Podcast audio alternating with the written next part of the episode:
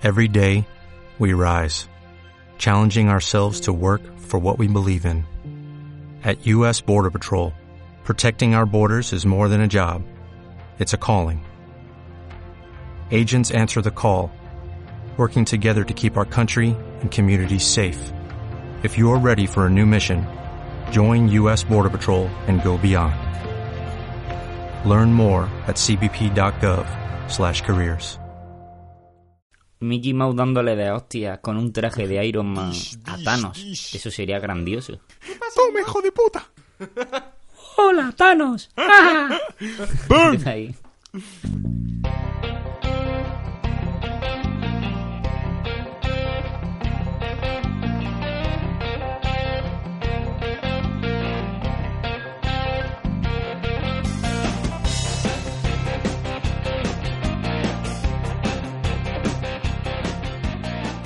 Hola y bienvenidos un día más a Yo Disparé al Sheriff en nuestro formato de noticias.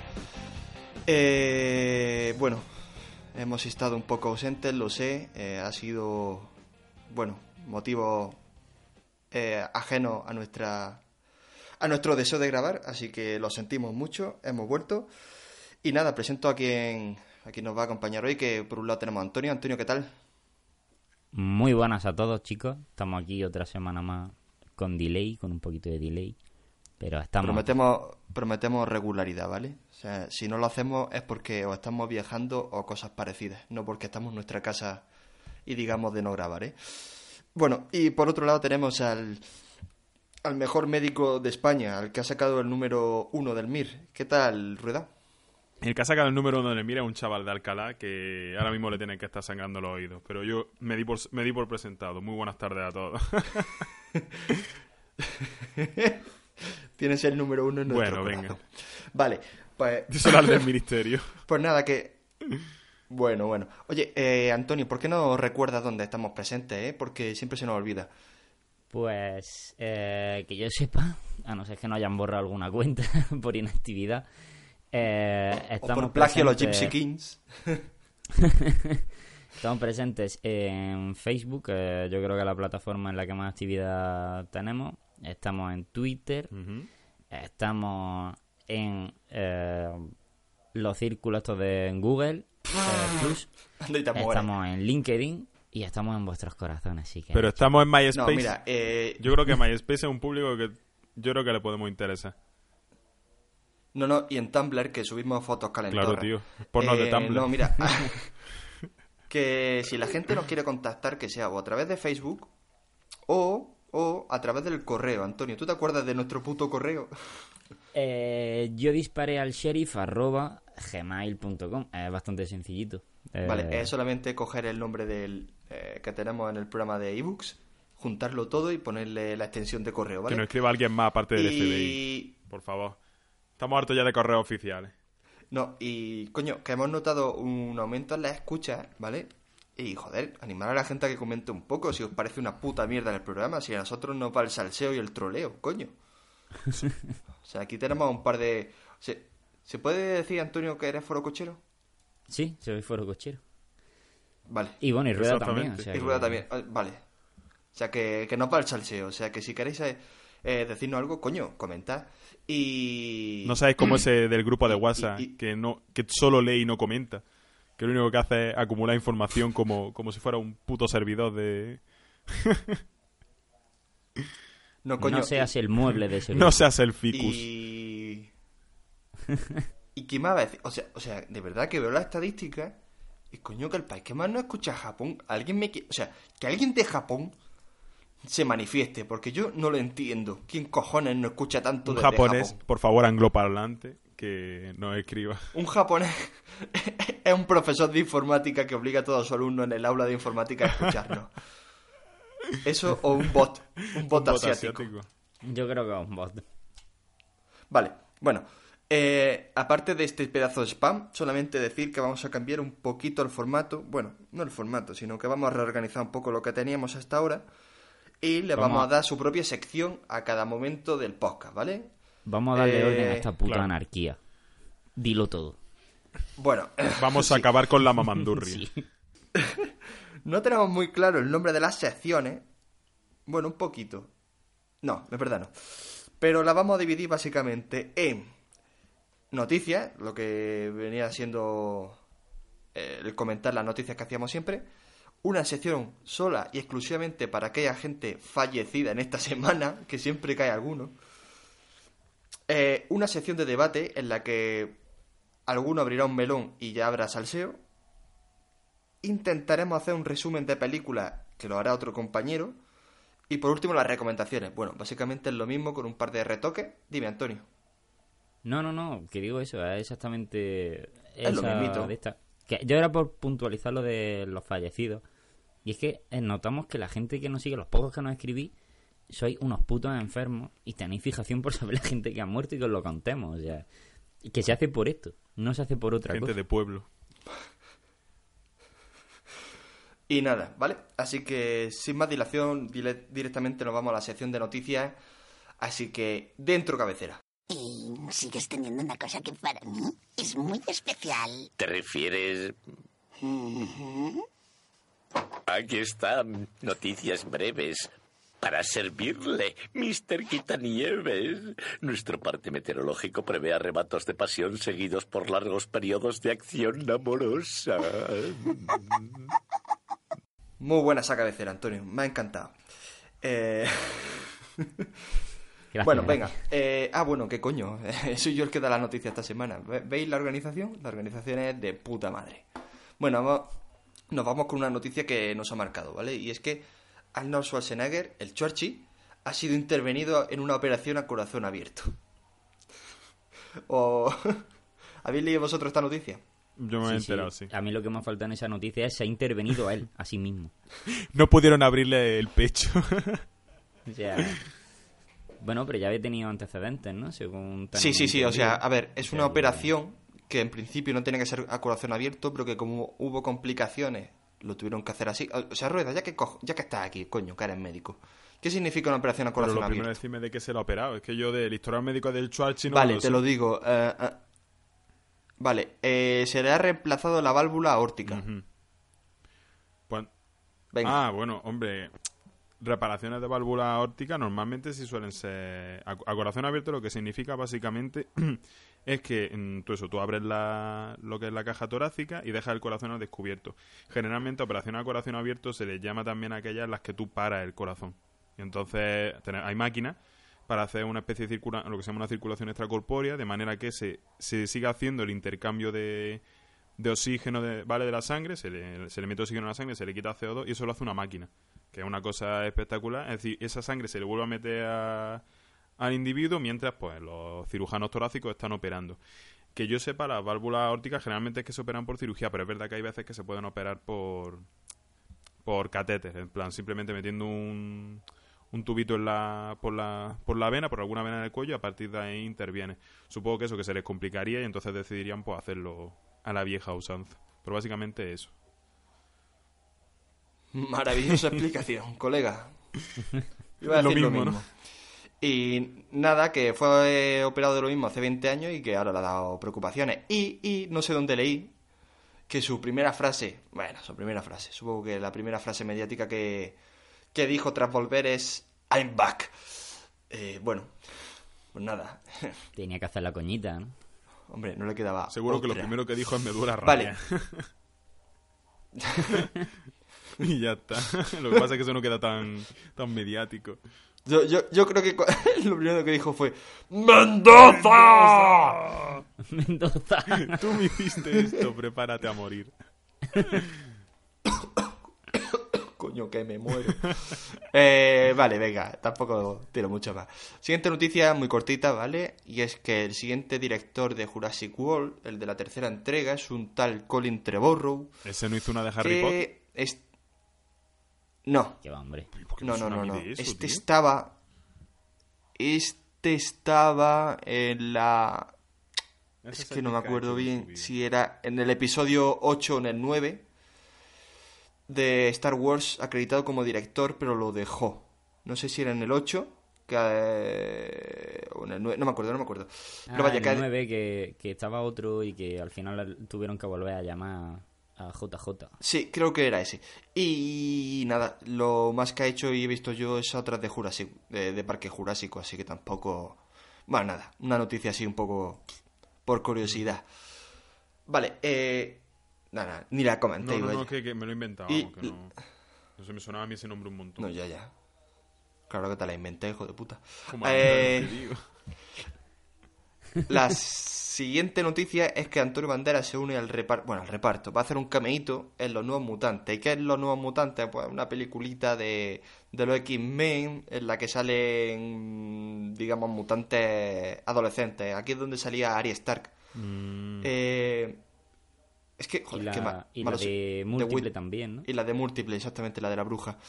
Y nada, él va a hacer un pequeño cameíto que se suponía que lo hacía John Hamm, y no sé si es un reshoot lo que él va a hacer, pero él va a hacer un, pues un cameíto al final de la película, dando a entender que es el siguiente villano. Así que ya veremos eso cómo queda eso. que va a ser el villano El de la lo- siguiente película de esa saga, ¿no? Creo que sí, creo que creo que es el villano, es que tampoco se especifica mucho más. Y el otro día lo comenté, de esto que lo está leyendo, digo, coño, Antonio Banderas es lo X-Men. Y me dice uno, coño, ¿Antonio Banderas? Y digo, hombre, es que Antonio Banderas tampoco está para elegir muchos papeles. Y me dice, no, no, si el que me extraña que haya elegido Antonio Banderas son los de X-Men. Como dando a entender, vaya, vaya mierda, ¿no? Que el guerrero número 13 sea el villano de los X-Men.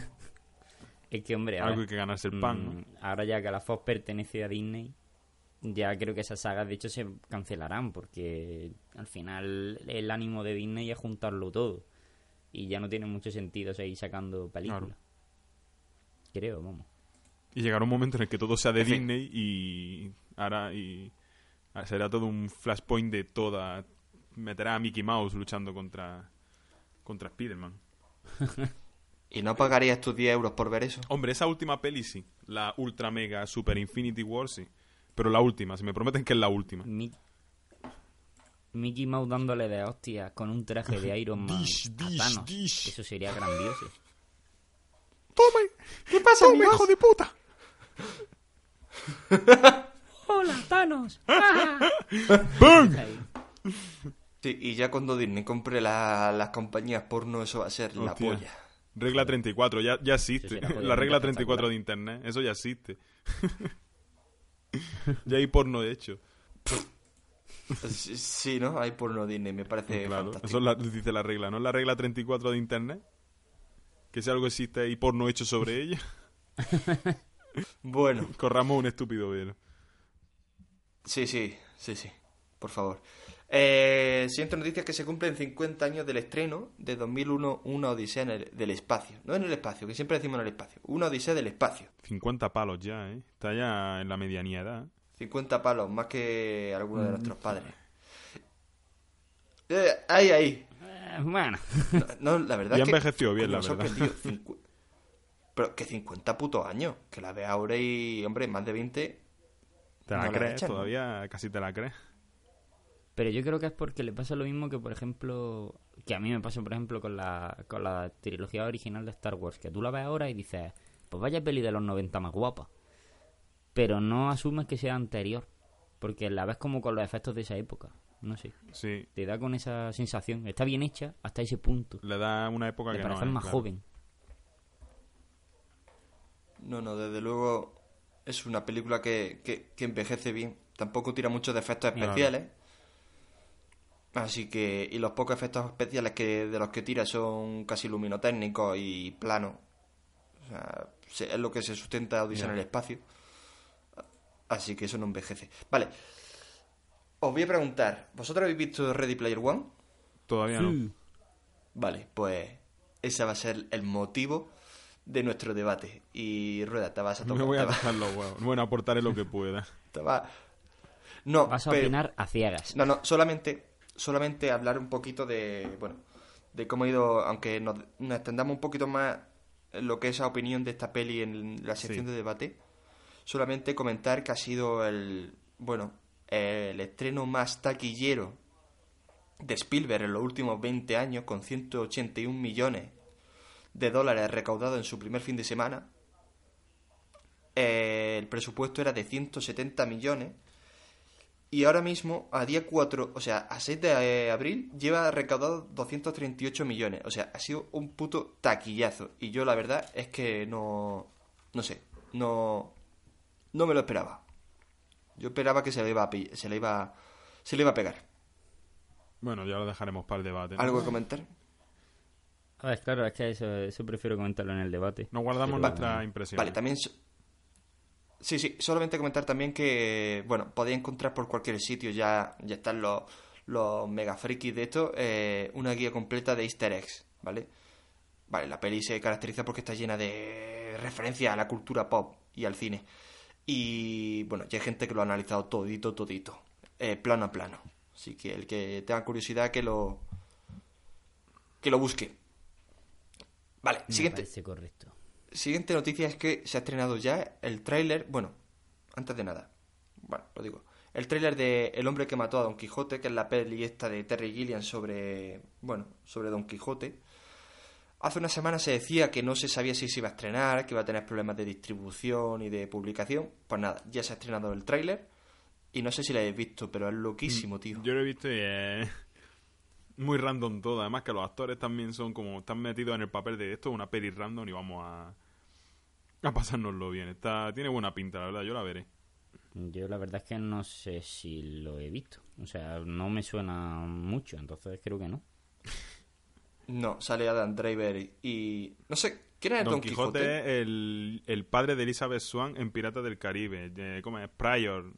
San Prior o algo. Ah, el que hace del, Ese, del gorrión ese. supremo. Sí, para los petardos de Juego Vale. de Tronos ese. que, que- que habéis, que- que habéis nombrado Piratas del Caribe y Juego Sí. de Tronos. Sí, sí.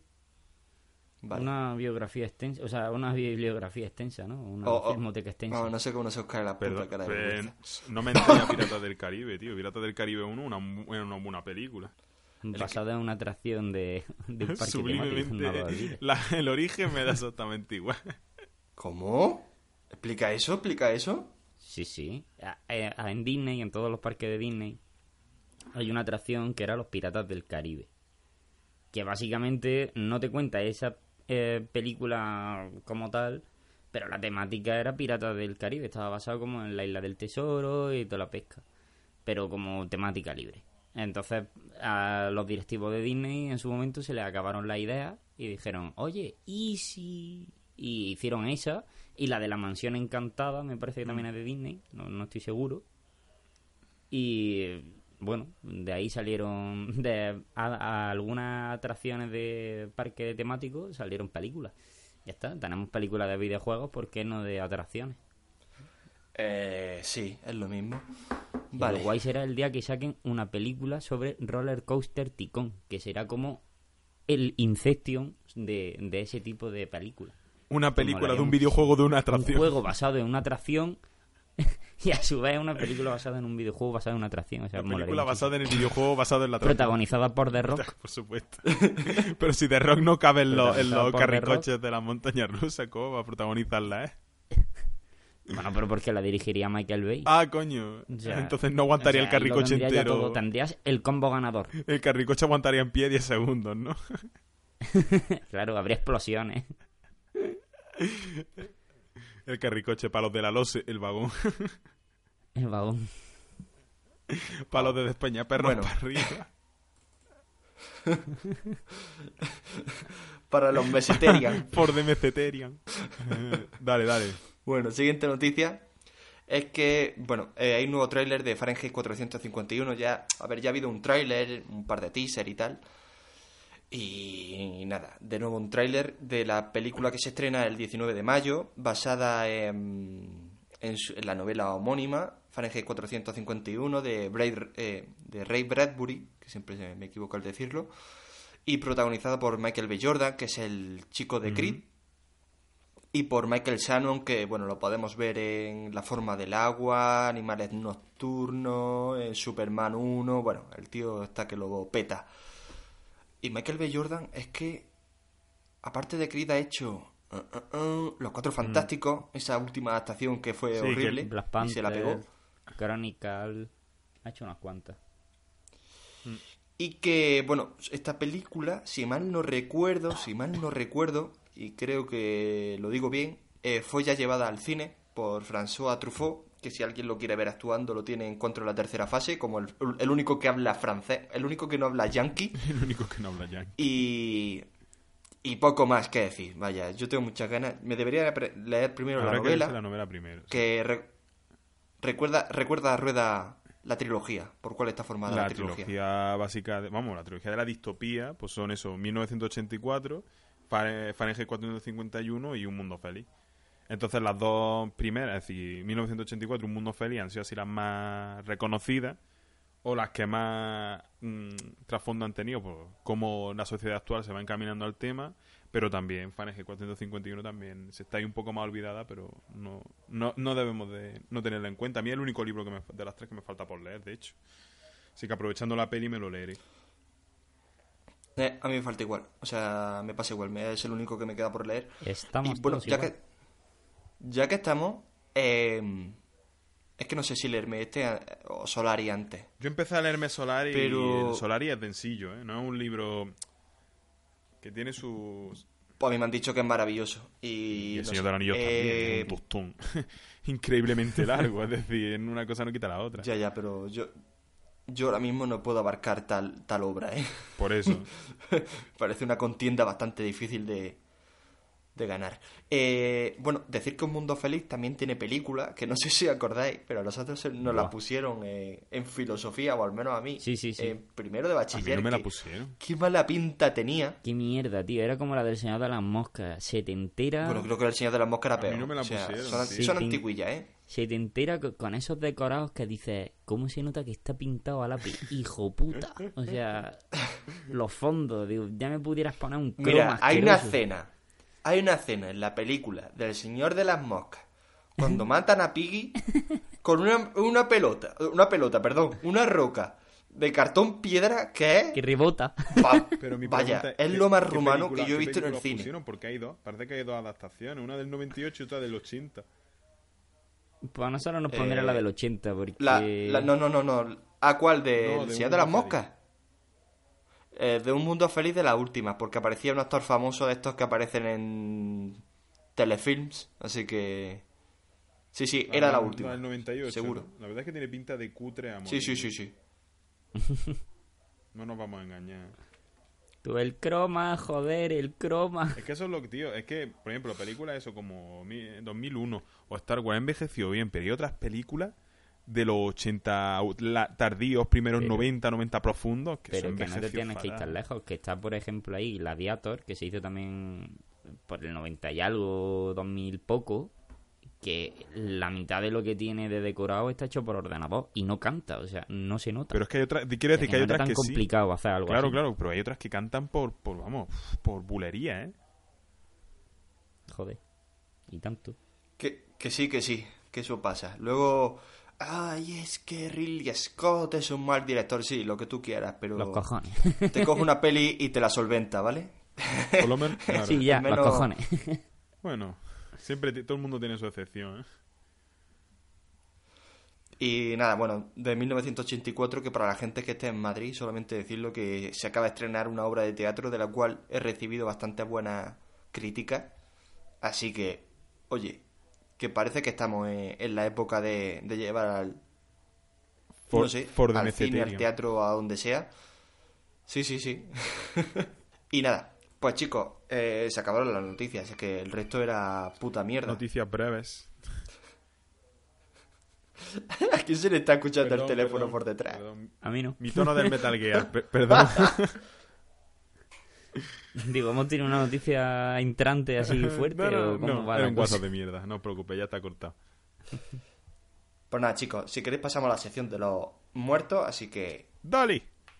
dentro cabecera. Hemos hecho una cosa muy mala. ¿Os habéis cargado el coche? No. ¿Habéis resucitado a los muertos? Sí. Pero al coche no le pasa nada. Ajá. Entonces no importa. Pues nada, Antonio, eh, como históricamente el que ha comentado los muertos ha sido tú, dinos quién ha fallecido esta semana. Pues hay una, tío, que ha sido además hace poquito, poquito. Está fresca. Y es que... eh, está fresca, fresca.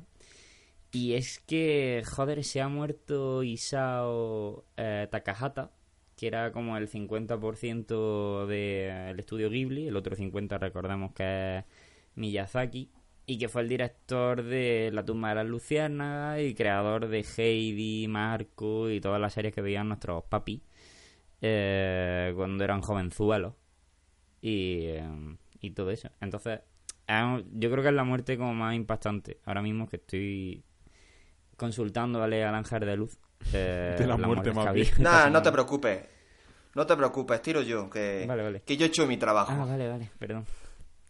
No, solamente para decir quién es Takahata, pues sí, lo has dicho, era el otro socio, cofundador de, de Estudio Ghibli con Miyazaki.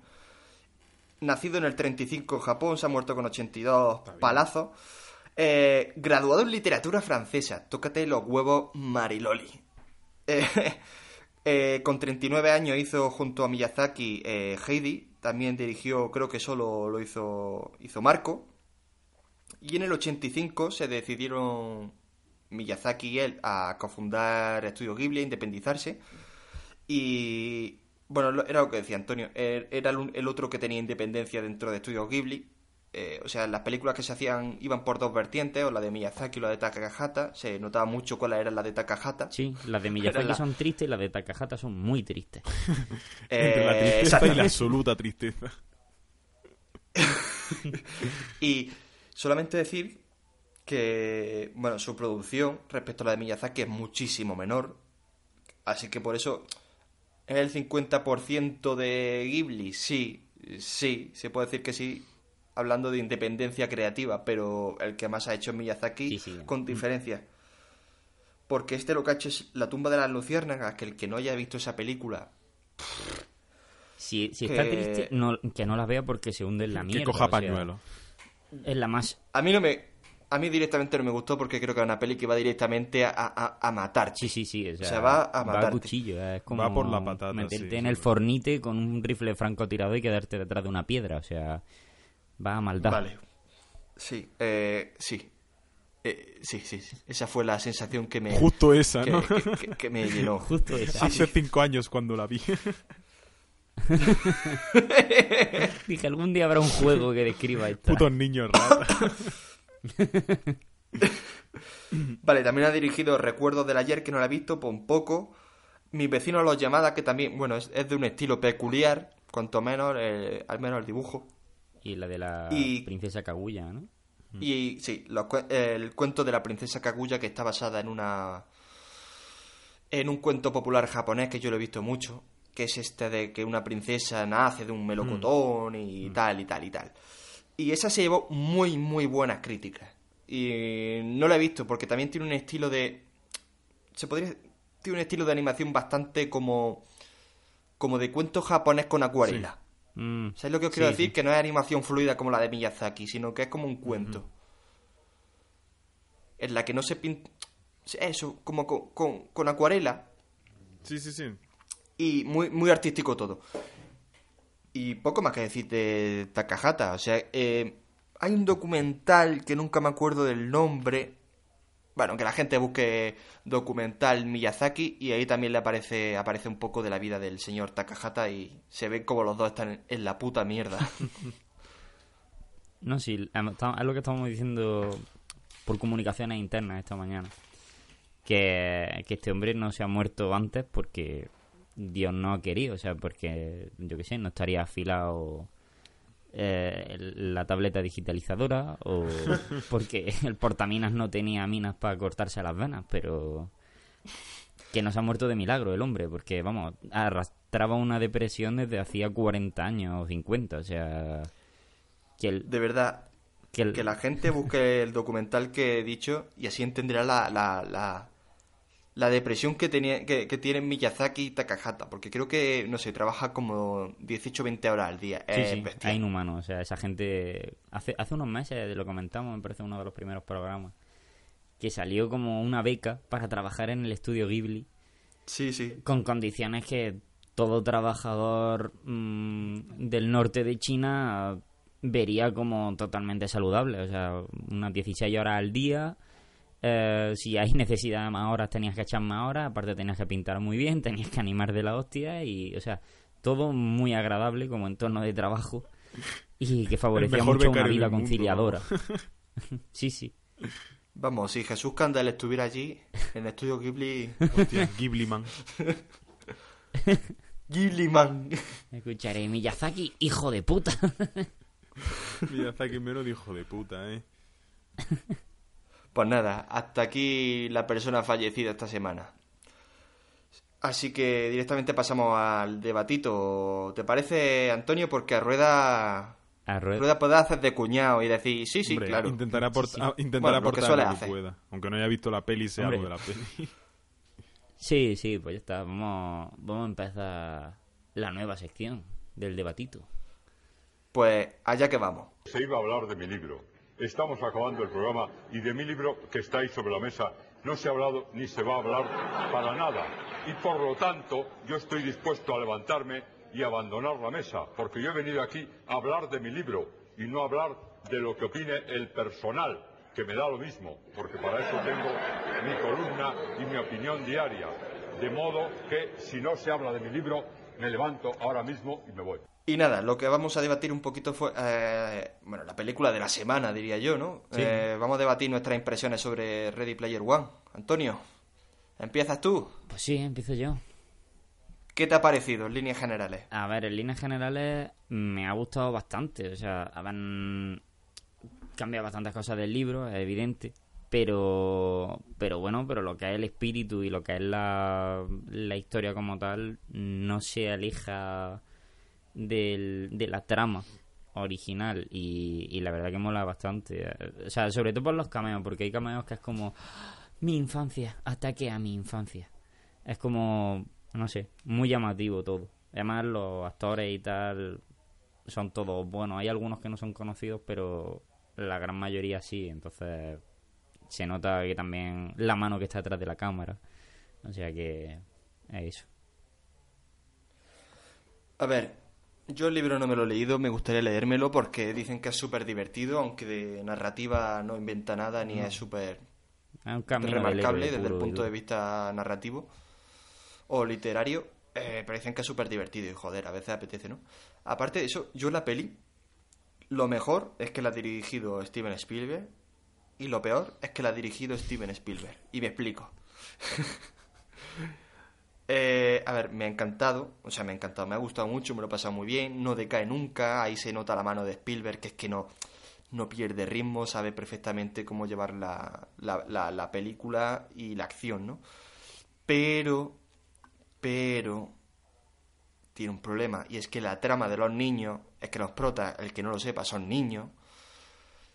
Ay, la trama de los niños, me parece un poco infantil, me parece infantil y acelerada. Pongo un ejemplo, ¿vale? Eh, los protas, hay dos protas, uno masculino y uno femenino, que se encuentran en el mundo virtual y se conocen allí. Y claro, el prota masculino de la noche a la mañana se enamora de ella. Y es como todo súper acelerado, ¿vale? Y los protas que se encuentran, y el resto de, de personajes que se encuentran en el mundo virtual, que se supone que es un megamundo virtual, ¿vale? Que todo el mundo está conectado. Luego, cuando se conocen en la realidad, uno, uno vive enfrente del otro, el otro. eh, o sea, que se encuentran en en 10 minutos, ¿sabes? O sea, es como súper acelerado. Y esos momentos de lo hago porque somos amigos. Y lo más importante es la amistad. Y, y- bueno, es que eso me sobra.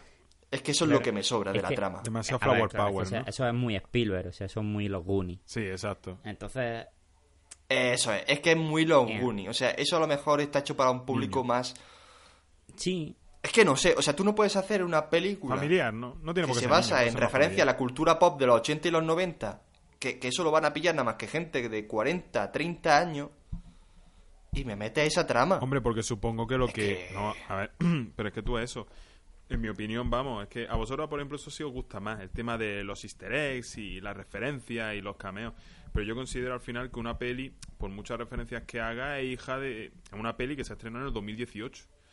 Y entonces, claro, no puedes basar tu solamente tu público. No, no, vamos a traer solamente a los tíos de 30 y 40 años. Lleno una película de referencia a tal época. Y que los tíos, los cuarentones, "Je, je, je, eso lo vi yo de chico. Eso, no puedes tirar, no puedes basar una peli solamente en eso. Tú al final tienes que vender una peli para que, lo primero para que, No, no, no, no. A ver, pero pero haz la trama más adulta, coño. Si me, o sea, a mí la historia de amor me sobra. Si no se enamoran, Eh, bueno, es que me, me funciona muchísimo mejor. A Son ver. amigos y a tomar por culo. Es que parece que te tienes que En enamorar. en eso pero- estoy pues somos amigos. No como que tienes que meter el romancito para que todo el mundo haga... "Oh". A ver, no, pero es que en este caso en concreto es que si tú ves la evolución de los personajes, que si cambia eso es que cambia la trama, eso sí es verdad.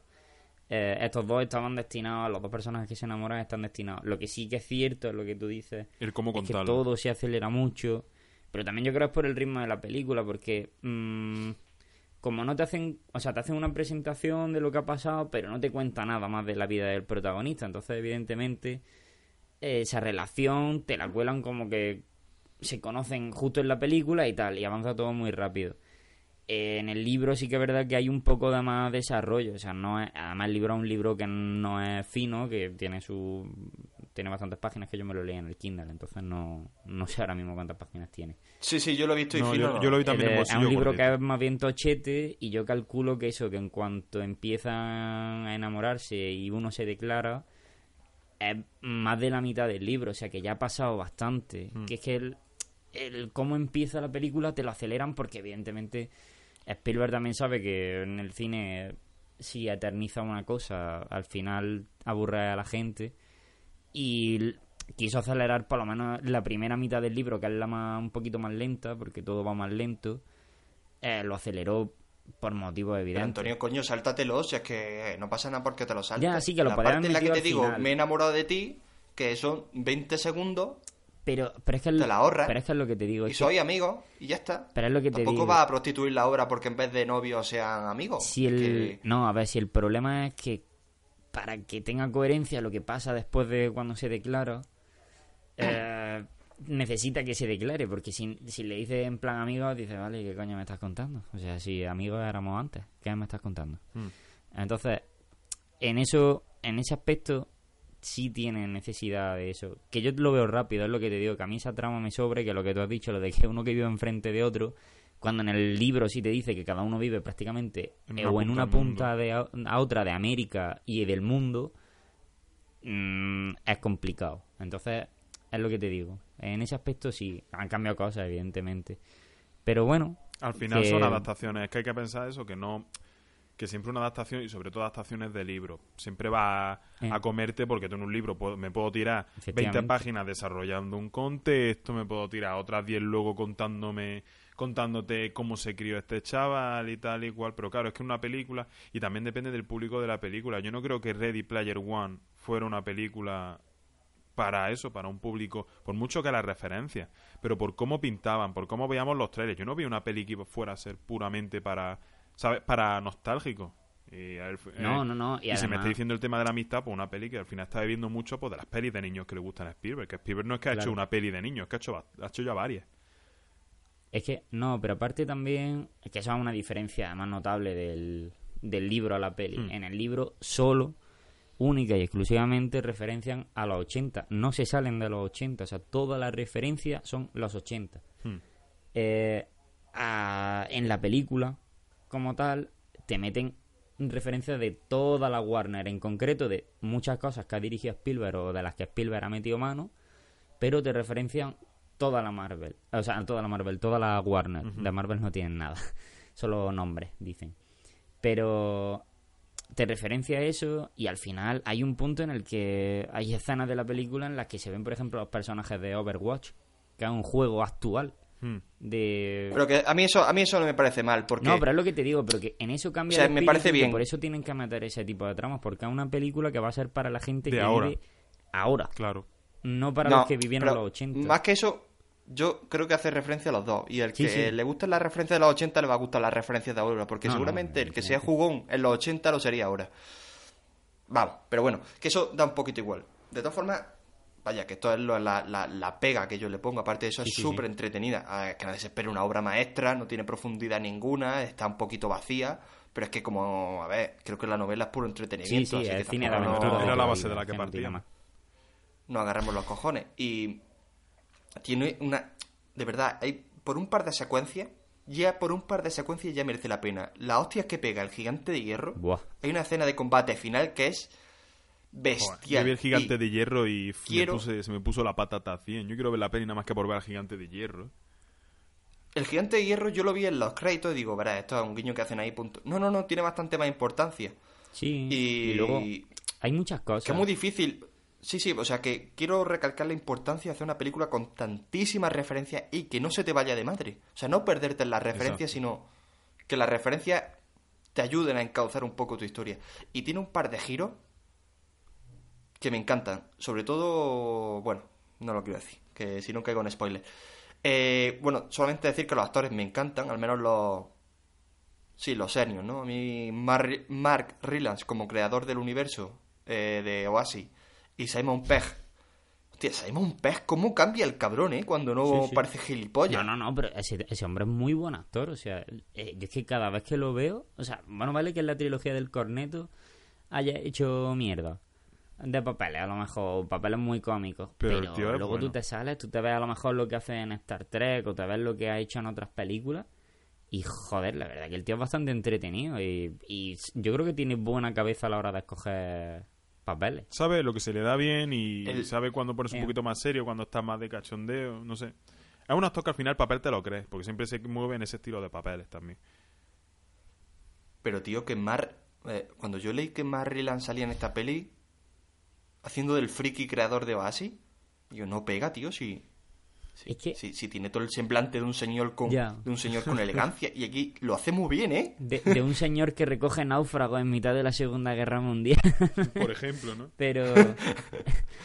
Sí, sí. O que es un espía alemán. Efectivamente. Sí, yo, por ejemplo, me pasó eso, que yo cuando lo vi, yo no sabía, yo no sabía que Marrilan se aparecía en la película cuando fui a, a verla. Yo cuando lo vi, Pero me quedé dije, como diciendo, no puede ser "Coño, este. si este es el del puente de los espías, digo, ¿qué hace aquí? Y cuando vi el personaje que era, dije, pues no me lo imaginaba, pero le pega. Le pega bastante. Una sorpresa agradable, ¿no? Sí, sí, la verdad que sí, es que lo- tú cuando te, te imaginas, o yo cuando me lo imaginé en el libro, eh, me imaginaba que iba a ser pues, un Sheldon, eh, el creador básicamente. O sea, te viene a la imagen ese tipo de persona. Y cuando tú ves a ese tío que, bueno, tiene esa personalidad, pero con otro aspecto, es como, vale, te lo compro. Pues sí, la verdad es que la peli de verdad es súper entretenida. y Yo recomiendo de verdad que la gente la vea en el cine. Esto es lo mejor, no sé, los efectos especiales valen la pena. Sobre todo porque la- los guiños se basan en efectos especiales. Entonces, eh, ver la hostia del, de- del gigante de hierro en tu casa lo mismo no tiene el mismo efecto que verlo en el cine, ¿vale? Pero bueno, aparte de eso, eh, no sé, eh, como que se desprende un cierto mimo hacia el mundo de los videojuegos. No sé, como que está tratado bastante bien para lo que es la película. Yo me esperaba muchísimo menos y salí bastante agradado. Y bueno, teniendo, le pregunté la, la opinión a Frank, el de por qué atacan los pájaros, que él es super gamer. Y bueno, él estaba reticente a la película, ¿vale? Decía, veremos a ver, porque Spielberg, Spielberg parece que no le cae muy bien. De Ready Player One, que salió él el libro y todo. Y, coño, a él le ha gustado. Y, ad- y admite que hay un cierto cariño y, y, ah, no sé, que trata muy bien el tema de los videojuegos, del cine y tal. O sea, que si lo dice él, que tenía tanto recelo hacia esta película, oye, una oportunidad hay que darle, ¿eh? Sí, hombre, sí, por eso. Hombre, a- a- al de los pájaros le podrías convencer para que tenga otro converso, como aquí al señor Rueda, que era anti-Spielberg y ahora es muy de Spielberg. Los conversos contra los con- contra los Ya. creyentes. Pues nada, si queréis aquí cerramos un poco el debate sobre Ready Player One y pasamos directamente a las recomendaciones, ¿vale? Dale. ¿Os ape? Dale, dale. No.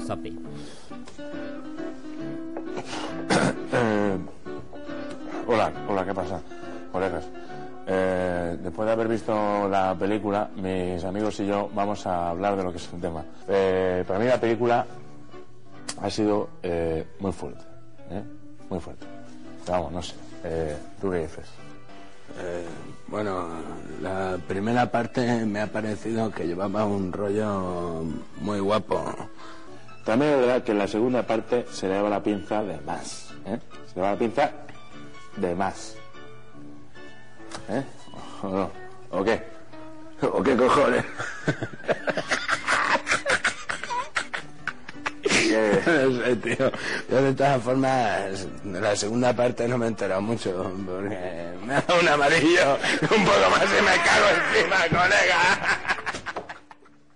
Pues aquí que estamos, Antonio. ¿Empiezas tú con tu recomendación? Sup.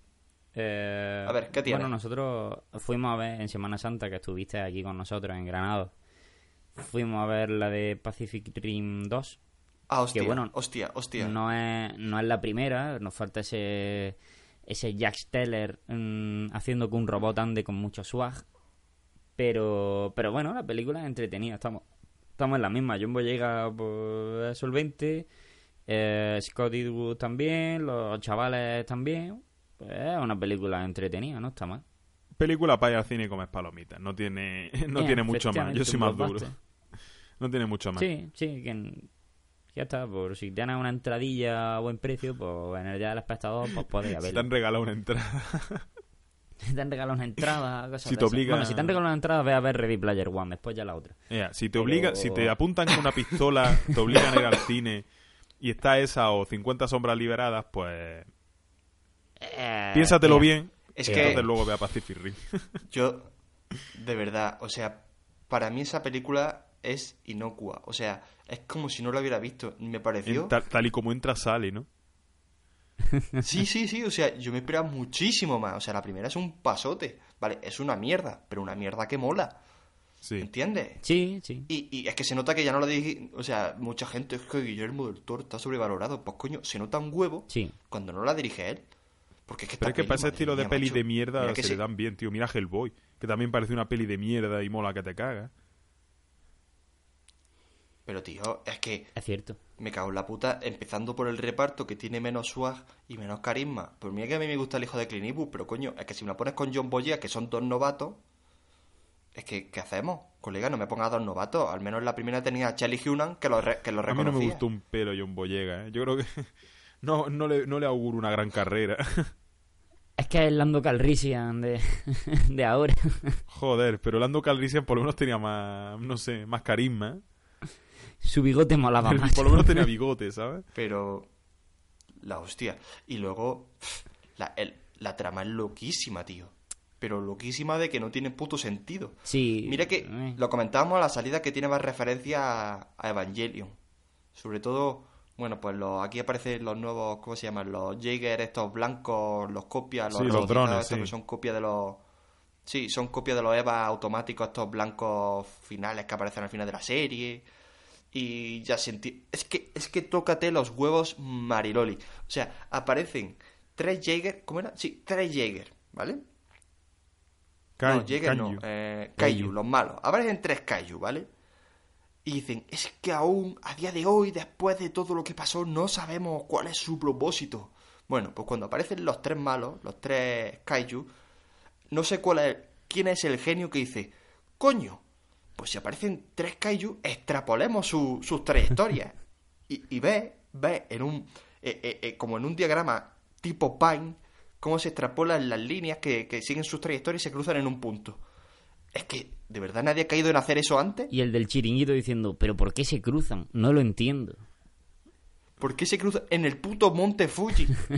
¿Por qué? Falta. que bueno, eso hace referencia también a- al objetivo de los Evas, que los Evas se querían fusionar con el Adán. O con el. No, con, es que no me acuerdo, con el Eva primigenio. Sí, con el y así petaba todo. Y se llegaba al plan de complementación y todo este tipo de cosas. Pero aquí, bueno, es que es loquísimo, colega. Y bueno, la chica, es que también me meten a una chica. Méteme a China, coño. Méteme a China. No me metas más a americana, coño. Eh, me tengo una rusa. Méteme a Y la asiática. niña, Tengo y una yo la niña lo siento, pero la trama de la niña, en plan de... No, es malísimo. Es decir, la niña pinta menos que... Ya ves, colega, ¿cómo vas a comparar eso con la primera chica que era asiática, pegaba hostias y su padre adoptivo era el puto Idris Elba? Puto negro. a ver. El puto negro de The Wire. La asiática hija Es que- adoptiva es que del negro de The Elba. Wire. Es que claro, no se puede molar más que eso. Es que vaya, es que en algún momento decía John Boyega, es que mi padre renegaba de mí o algo así. No me extraña, hijo que de puta. Si es que, que- que era una puta vergüenza como personaje y como Era persona. es una puta deshonra para tu familia. Es que me cago en Dios.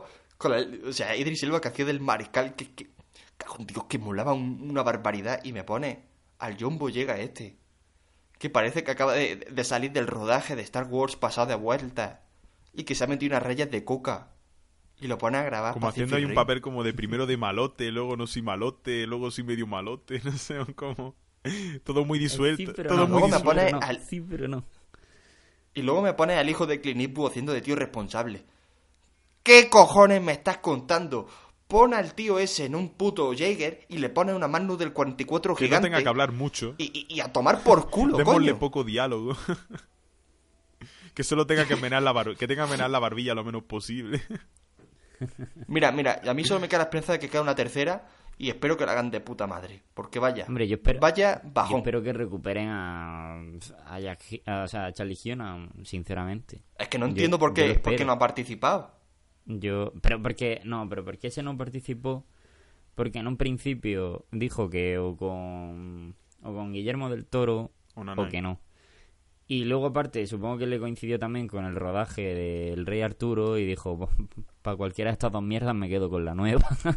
o sea, Pues mira, bien elegido, cojones. Muy bien hecho. o sea, yo creo que fue por eso, porque si no es que no tiene sentido. Eh, bueno, continúo con otra crítica y con una anticrítica. Eh, Pues se van a fusionar. La van a, van a la implosionar, tribu. la crítica y la anticrítica. Si Sí, un sí, poco sí. de nociones de física, sabes que no puedes juntar, la explota. ¿A que sí, Javier? Eh, bueno, la de la siguiente que voy a recomendar, pues lo dicho, para una tarde tonta, incluso para verla en casa, una vez que la estrenen en DVD o en Netflix. Dios, que en- está bajando el nivel ¿eh? para verla. O en un, día, en- un día en tu casa en un DVD. que te lo regalen con el Eh, periódico. Pues sí, la de la tribu, que está graciosa. Que ya está, es que no tiene más. Película española, graciosa, comedia, tono medio. Está bien, Paco León siempre tiene gracia, una apuesta segura. Pues ya está. Si es que no tiene más. A mí es que no me gusta ni Yo un es que las pelis españolas de, de comedia me las suelo ahorrar. Patito Paco León. Me las suelo ahorrar. No, a ver, tiene, tiene un punto que aparece Manuel Huedo, este chaval que hace vídeos. Sí. Sí. Eh, aparece en la película. Y tiene puntazo. O sea. Ah, entonces sí. Entonces, Entonces sí. voy al cine. Bueno, bueno, Bueno, bueno, bueno, bueno. ¿Dónde coño se reservan las entradas? En el Kinépolis, donde más, cal- donde más En el caro mejor valga. asiento. En IMAX. Es que me lo reservo en el put- co- con un cine Que te IMAX. valga 20 Quiero verle la pantalla. eh, Quiero verle en pantalla grande. Que te- Que digo eso, es que al final es que esta semana ha sido flojita. Es que menos la de Ready Player One, yo no recomendaría ninguna más. Y la anti, o sea, estas dos he dicho que. eh, pues la anti es la de Winchester. O sea, menuda mierda. ¿Cuál es la de Winchester? Menuda de miedo, mierda. ¿no? Sí, menuda mierda. Pero ¿cuántos años? Pero Pero, vamos. mi pregunta es, es que también es que te metes o te, te metes en, una, en unas plazas a torear. Es que esas pelis se, se- se- es decir, eh, hay películas a las que hay que darle una oportunidad, ¿vale? Como a la de Pacific Rim, joder, pues la primera fue buena. Pero tío, a la enésima franquicia de miedo, de me voy a dar un par de sustos, de casa, pues, tío, uf, Ah, que se vea la ley. No, a ver, Pero Antonio, Antonio, di por qué fuiste. obligado Dilo. por la apariencia. Por supuesto. ¡Ah, amigo! Y aquí cobra sentido de que todas las chicas les gustan las pelis malas de miedo. Luego dice, a todas las chicas gustan las pelis malas de miedo. Y siempre está la chica diciendo, pues a mí no, a mí me gusta ver Bergman. Anda, que te... Claro, claro. Berman, ya, ya, ya, hermano, no Vamos, le gusta a nadie. pero que no, nadie nos a ver, la peli- no nos hagamos los sabiondos. A ver, si la película está en general, la trama no estaba mal. O sea, si tú ves el programa de Cuarto Milenio sobre lo que va esta película, te daría más miedo que la película. El problema es que te lo dulcifican. Es como... eh, la historia va de, de la viuda del, del señor que inventó los rifles Winchester, estos, los- las escopetas. Que, que la tía estaba volada de la cabeza, aunque digan luego que no. Estaba volada. Estaba tocada. ¡Pum! Y, y fue ¿Has muy... pillado el, el chiste de Antonio o hace el falta que lo expliquemos? Para, para mentes Fue muy- privilegiadas. No, que Antonio no, Antonio no la pilla. Eso sí, bueno, sí, está. Eh, que fue muy lista... Volar de que le han disparado, Antonio. ¿Qué?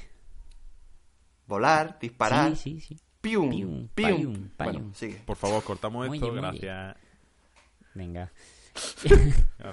Que, eso, que la mujer, pues, con todas las muertes que se habían hecho, pues le dijeron que todas las personas que hubieran muerto en manos de un Winchester, pues que la iban a perseguir. Y que la manera que tenía para que no la persiguieran era que su casa siempre estuviera en construcción para que los espíritus se perdieran en ella y no pudieran quedarse.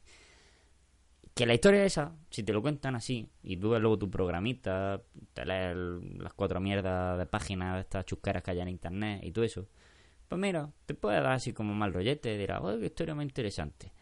Pero luego la película es una puta mierda. Porque es puta mierda.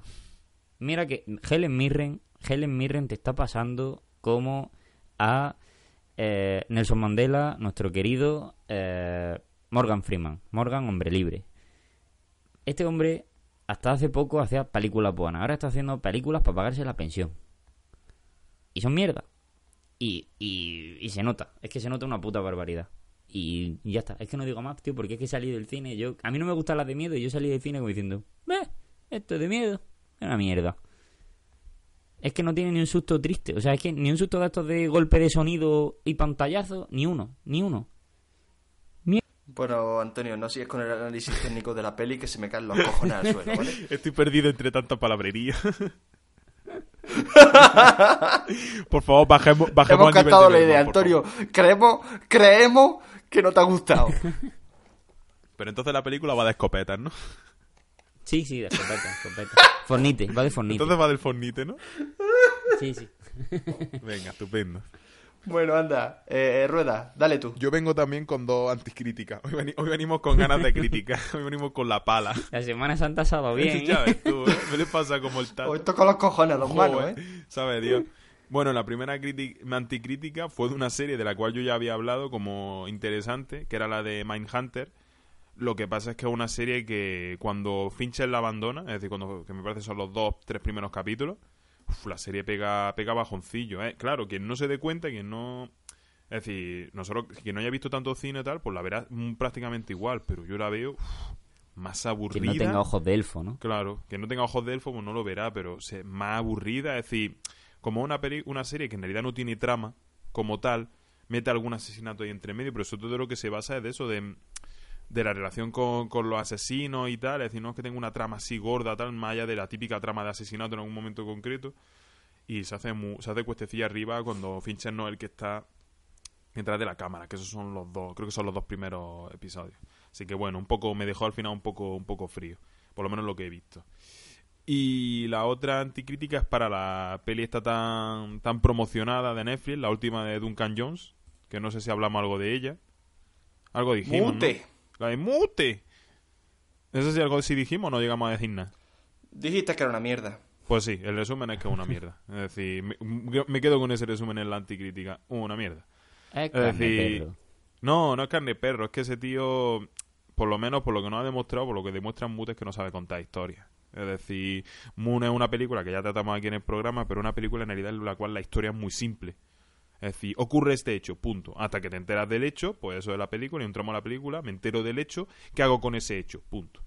¿Sabes? Y cuando ya tienes que desarrollar algo más, ya es cuando el tío se le ve que, que se pierde. Ese es el principal fallo que tiene, que hay cosas de temas, no solo de montaje, sino de, de diálogo, de, de sucesión de planos, que no, que dices, mira, tío, ¿qué me estás contando? Es que no, no entiendo muy bien de qué va la película. ¿Sabes lo que te quiero decir? O entiendo de qué va, pero me lo estás contando muy mal. Como el que te cuenta una historia, pues a media, o te lo está contando por teléfono y no te enteras bien. Eso es el resumen. Pues. Vale. Sí. Vale. Sí, que tampoco- Que no gastéis, que dentro del extenso catálogo de Netflix que podéis ir a otras cosas. Por cierto, Marto, apunte, ya, aunque no tiene mucho que ver con cine, vi el documental que me dijiste, que El no sé si hablamos en el, el de Ícaro, el de sobre el dopaje estatal ruso. Ese sí, os interesan los documentales, os interesa el deporte, poneoslo, que es cane- canelita fina, ¿eh? Está en Está- Netflix, está guapo. Ícaro Y- se llama. ¿Y qué te parece Grigori? ¿Qué te parece Grigori, es, Grigori es, es- es tan bueno que no sé cómo no es un personaje. ¿eh? No sé cómo no es actor. No sé, no sé cómo no se ha hecho famoso antes, o sea... No sé cómo no se ha hecho famoso antes, exactamente. eh, Exacto. Hola, que perro guapo, acabarás hablando mi idioma. Acabarás hablando. ¿Qué es ese pozo que hay en la orina? Tus pecados. Somos mafia. We are mafia, todo con acento ruso cerrado. Lo mejor, vamos, es sublime. Es decir, no te crees que no sea una actuación. sí, sí, sí, o sea, es que tú cuando lo ves dices, este tío no puede ser de verdad. Pero sí. No puede ser de verdad, pero sí, es. es de verdad. Poneosla. Bueno. Ícaro se llama, el documental. Bueno, yo voy a hacer dos recomendaciones rápidas que ya habéis comido todo el tiempo, hijos de puta. Una es un canal de YouTube que se... No, dos canales de YouTube. Uno se llama DioScript, que hace... Bueno, eh, es el primo de Jaime Altozano. Jaime Altozano es bastante famoso por analizar em, la música en el cine.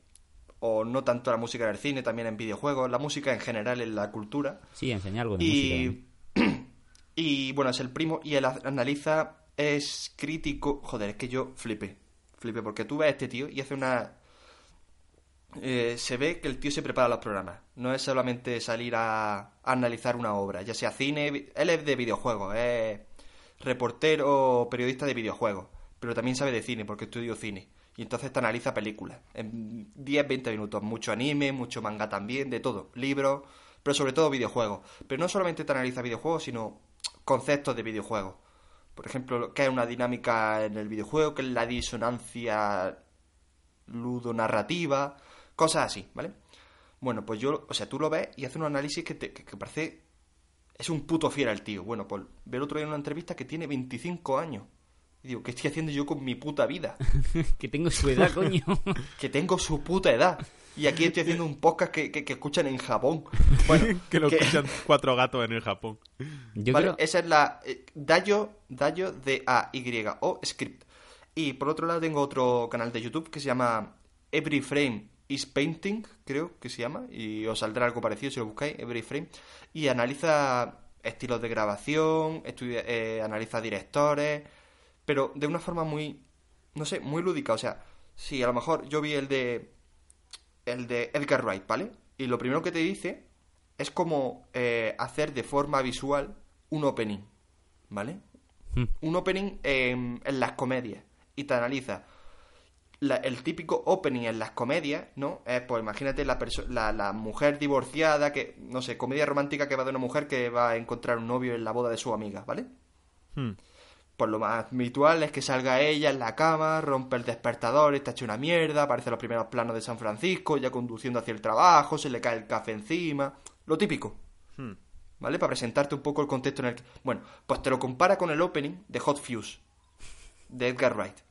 Y es bestial, o sea, yo no, yo no reparé en eso, pero es súper original como lo hace Edgar Wright. Cómo te presenta un personaje, el contexto en el que se sitúa y todo, todo, pero de una forma muy original. Yo de verdad lo recomiendo.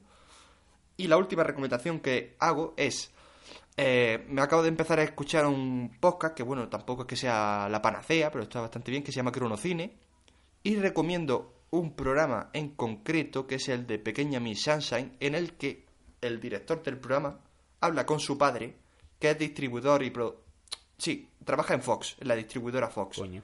Y es muy interesante la entrevista porque te dice eh, a qué criterio atienden para distribuir una película, por qué unas películas se distribuyen más tarde que en Estados Unidos, por qué se eh, buscan fechas distintas, por qué se traducen las películas. Él ha traducido varios nombres de películas. O sea, ahí te da todo lo que siempre despotricamos. Joder, ¿por qué coño la jungla de cristal se llama así si es duro de matar? Bueno, pues él te lo explica. Y es bastante comprensible desde su, pun- desde su punto de vista. ¿Vale? Por ejemplo, no sé, un poco de, de resumen. Eh, le preguntan... Él se encargó de llamar a la película del Día de la Marmota Sí. eh, Atrapado en el Tiempo. Atrapado en su pasado, ¿no? Era o... Atrapado por su pasado o atrapado en el tiempo. Y le decían, coño, ¿y por qué no le llama el Día de la Marmota o como se llama en Estados Unidos? Y dice, coño, porque cuando lo hicimos, nadie sabía qué cojones era ese rollo de la marmota. Es como lo de... eh, Ahora hoy en día todo el mundo sabe cuál es el rollo de la marmota, que, pre- que vaticina cuando empieza la primavera o no sé qué estación. Pero que todo el mundo sabe más o menos de qué va. Claro, es como lo de lo que hicieron de mm, eh, en Regreso al Futuro con el nombre que aquí en España es Levis, Levis Strauss. ¿Por qué? Porque era lo que conocía la gente y lo que era o habían usado de nombre a Ralph Lauren, que en aquella época en Estados Unidos estaba súper conocido y que en España no había llegado la marca. No, y también te dice que, bueno, muchos, lo muchos títulos lo traducen porque, coño, eh, es como él le dice a su hijo, dice, joder, vosotros sois gente formal y sabéis de inglés, Claro. pero de la gente de 40 años para arriba, ¿quién coño sabe? A lo mejor el título en inglés no le trae una puta mierda. Claro, a lo claro. mejor yo veo una persona eh, en el cine, Hot Fuse, y no sabe de qué cojones va. Sí. Pero ve Arma Fatal y dice, bueno, al menos de ira, ira de acción. Hot Fuse me suena a mí a, no sé. ¿Entiendes? Hmm. Así que recomiendo ese programa de Cronocine, de mm, el de Pequeña Miss Sunshine. Y bueno, ya el que, el que os apetezca. Y hasta aquí mis recomendaciones, señores. ¿Qué os ha parecido el programa? Bien, Me correcto. parece muy Muy dinámico. bonito. Muy bonito. Perfecto, pues si queréis vamos cerrando. Que se hace tarde. Y nos despedimos hasta la semana que viene, ¿vale? Venga. Venga, chavalitos. Adiós. saludo a Hasta todos. luego, chavales.